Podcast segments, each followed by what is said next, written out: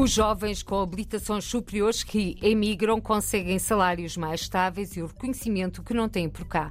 A maioria já não pensa em regressar a Portugal. Conclusões do estudo Êxodo de Competências e Mobilidade Académica de Portugal para a Europa. Investir e internacionalizar, palavra-chave do encontro dos investidores da diáspora, que de quinta-feira a sábado vai reunir mais de 700 participantes em Fátima.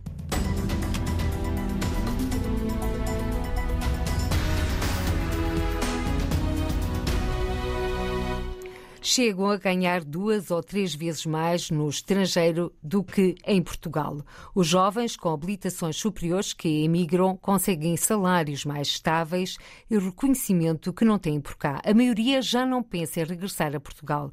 Conclusões do estudo Êxodo de Competências e Mobilidade Académica de Portugal para a Europa. João Coceiro. Partiram a pensar no regresso, mas já dizem que a saída é permanente. São jovens que não encontram em Portugal as mesmas condições que têm lá fora e mais depressa pensam em mudar de país. É o que sublinha João Teixeira Lopes, um dos autores do estudo Êxodo de Competências e Mobilidade Académica de Portugal para a Europa. O sociólogo e investigador da Universidade do Porto aponta ao Diário de Notícias que dos 1.011 jovens inquiridos neste estudo de 2014, 70% ganhava menos de mil euros em Portugal e no país de destino mais mais de metade passou a receber 2 mil euros e 26,5% chegou aos 3 mil. Esta estabilidade financeira não é esquecida na hora de elencar as razões para emigrar. 63% toma a iniciativa e vai à procura de um melhor salário e quer progredir na carreira. 44% só sai de Portugal à boleia de oportunidades de emprego ou por motivos pessoais e familiares. João Teixeira Lopes diz que estes jovens não têm o reconhecimento de vida em Portugal. Estes novos imigrantes devem representar um quarto dos portugueses que deixaram o país na última década. Uma perda absurda, sustenta o investigador. Portugal, depois de investir na formação dos jovens, não vê retorno em termos de desenvolvimento. João Coraceiro a dar-nos conta das conclusões deste estudo, que revela ainda que mais de dois terços dos inquiridos neste estudo ganhava menos de mil euros em Portugal e passou a receber o dobro ou mesmo o triplo depois de emigrar. Investir e internacionalizar, palavras-chave do encontro dos investidores da diáspora, que de quinta-feira a sábado vai reunir mais de 700 participantes em Fátima. Um grande encontro, explica o secretário de Estado das Comunidades. Paulo Cafofo apresenta as linhas gerais da iniciativa que vai reunir investidores, governo e não só. Não precisamos de muita fé para eh, termos um grande encontro dos investidores da diáspora. A previsão que temos é que estejam presentes mais de 700 pessoas, mas uh, temos mais espaço uh, para uh, mais investidores ou interessados simplesmente possam vir assistir a estes encontros, os encontros PNAID, como sabem, eh, o PNAD é um Programa Nacional de Apoio ao Investimento da Diáspora. Nós teremos aqui o governo em peso, temos quatro ministros que já confirmaram a sua presença, teremos nove secretários de Estado, a Comissária Europeia para a Coesão e Reformas portuguesa, Elisa Ferreira, teremos também o Ministro das Comunidades de Cabo Verde e 101 oradores no plenário principal, mas também teremos 56 oradores nas sessões dinâmicas e nas sessões temáticas paralelas, o que representa uma grande concentração de pessoas que irão eh, partilhar as suas experiências ideias de negócio. Quem ainda não se inscreveu nos encontros PNAE do Programa Nacional dos Investidores da Diáspora pode fazê-lo através do portal das comunidades ou outras páginas ou, em caso de dúvida, procurar PNAID no Google. O secretário de Estado Paulo Cafofo acredita que deste encontro em Fátima venham a ser concretizados mais investimentos em Portugal de portugueses a viver no estrangeiro. Investidores que nunca investiram em Portugal e que, com certeza, através deste encontro encontros irão investir, mas também empresários nacionais que irão internacionalizar as suas empresas e exportar os seus produtos, porque esta rede que nós temos de portugueses no mundo acaba por ser uma rede que importa ser potenciada é uma porta de entrada para as empresas nacionais no estrangeiro, tal como é também eh, uma forma de captarmos e atrairmos investimento português que está no estrangeiro e que sempre muito bem-vindo através eh, deste programa que nós eh, temos, que é uma resposta do governo a uma faceta potencial da nossa diáspora. Secretário de Estado das Comunidades, em declarações à RDP Internacional sobre os encontros PNAID, que este ano vão decorrer em Fátima, já o dissemos, de quinta-feira a sábado. O PNAID é dirigido a imigrantes portugueses e lusodescendentes que queiram investir ou alargar a sua atividade económica em Portugal e empresários nacionais que queiram internacionalizar os seus negócios através da diáspora. Presente em Fátima vai estar, entre outros organismos, a Câmara de Comércio e Indústria Franco-Portuguesa.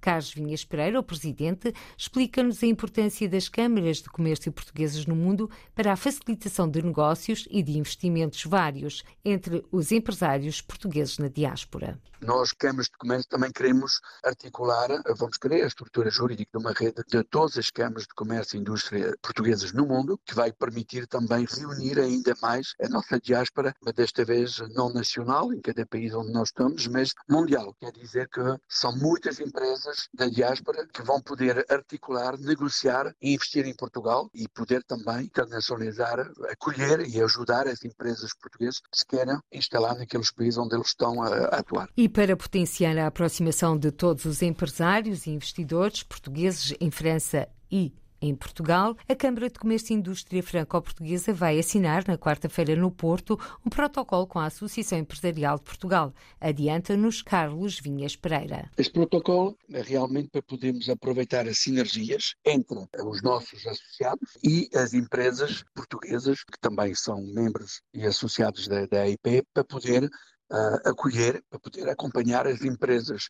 deles aqui em França, se quiserem, se quiserem ou uh, uh, promover as, as, exportações, ou se quiserem fazer investimentos diretos e instalar-se aqui no, no, mercado de 67 milhões de pessoas, ou o inverso, é de poder também uh, acompanhar e acolher as nossas empresas que queiram investir em Portugal e, sobretudo, na, nesta zona, portanto, na zona, na zona norte, essencialmente. E na sexta-feira foi dia de festa para a Câmara de Comércio e Indústria Franco-Portuguesa, a 14ª Gala no Aeroclube de França. Participaram mais de 250 empresários, foram atribuídos prémios em 11 categorias e, pela primeira vez, esta gala contou com a presença de um ministro dos Negócios Estrangeiros.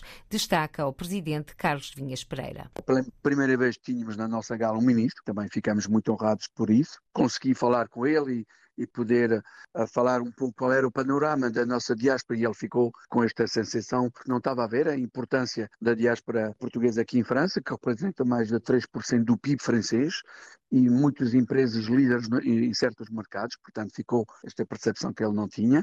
E foram distribuídos 11 prémios, um novo prémio que nós criamos para este ano que é o prémio, o troféu da, da empresa eco-responsável e uh, podemos também destacar a empresa do ano, que é a empresa que teve o maior crescimento tanto em volume de negócios como em número de empregados. E este ano foi a empresa Construitel France, que é do grupo Visa Beira, que hoje em dia estão com 3 mil empregados aqui em França, com um sucesso enorme. Quando era, eles começaram a ser sócios na nossa Câmara, eram 10 pessoas. Portanto, já pode ver o caminho que foi andado com este sucesso relativamente a Orange, que é um dos fornecedores deles, e hoje em dia tem um lugar de destaque aqui em França, e é uma empresa pura portuguesa, de um grupo que toda a gente conhece, que é da Visa Beira. Carlos Vinhas Pereira, presidente da Câmara de Comércio e Indústria Franco-Portuguesa, em declarações à RDP Internacional. Na Suíça, fumo branco para a negociação entre os sindicatos e as organizações patronais na área da construção. O acordo possível, considera o José Sebastião, sindicalista português na Central Sindical Únia. José, José Sebastião, que recorda o papel dos trabalhadores portugueses na luta dos direitos laborais as medidas concretas que saíram do acordo e da aceitação dos trabalhadores deste, desta negociação. A convenção continua por mais três anos. Há uma aumentação de salário dos salários reais e dos mínimos, 150 francos por mês para os salários reais e de 100 francos para os salários mínimos e não há nenhuma degradação das condições de trabalho. E tendo em conta que o setor da construção é um setor que emprega muitos portugueses, José Sebastião, como é que estão os portugueses? A situação dos portugueses na construção é uma situação de luta. Viu-se, mais uma vez, que em toda a Suíça, quem estava na cabeça da luta eram os trabalhadores portugueses claro, pelo número de trabalhadores que há na construção, há um grande número de trabalhadores portugueses na construção, mas sempre que os sindicatos apelam à, à, à luta, que chamam à luta, os portugueses respondem presente. Mais uma vez, se este paquete brutal de reivindicações do patronato não passou, foi porque os portugueses responderam presentes e que os portugueses estiveram na luta. Talvez mais de 70% dos trabalhadores que estiveram nesta luta foram portugueses. Portanto, é uma comunidade capaz de se bater, é uma que sabe os seus direitos, é uma comunidade que participa nos avanços sociais em Suíça pelas suas lutas mais uma vez, responderam presentes. E estamos a falar de quantos trabalhadores portugueses no setor da construção civil na Suíça?